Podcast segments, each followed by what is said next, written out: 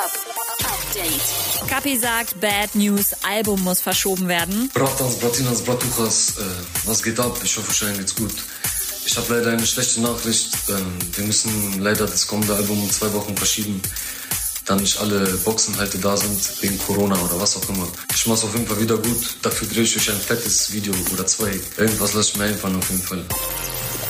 Dafür gibt's fette Album-News von UFO 361. Der hat verraten, auf welche Features ihr euch freuen könnt. Vier Feature auf dem Nur für dich Album.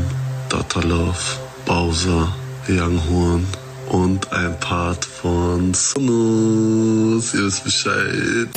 Megan Thee Stallion und Little Baby sind die Headliner bei einem ganz besonderen virtuellen Festival nächste Woche. Vom 1. bis 3. September läuft das Red Rocks Unpaused in einem total abgefahrenen Amphitheater außerhalb von Denver.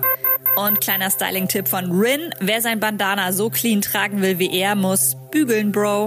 Update mit Claudi on Air. Jetzt auch als Podcast. Für tägliche News in deinem Podcast-Player. Abonniere I Love Music Update.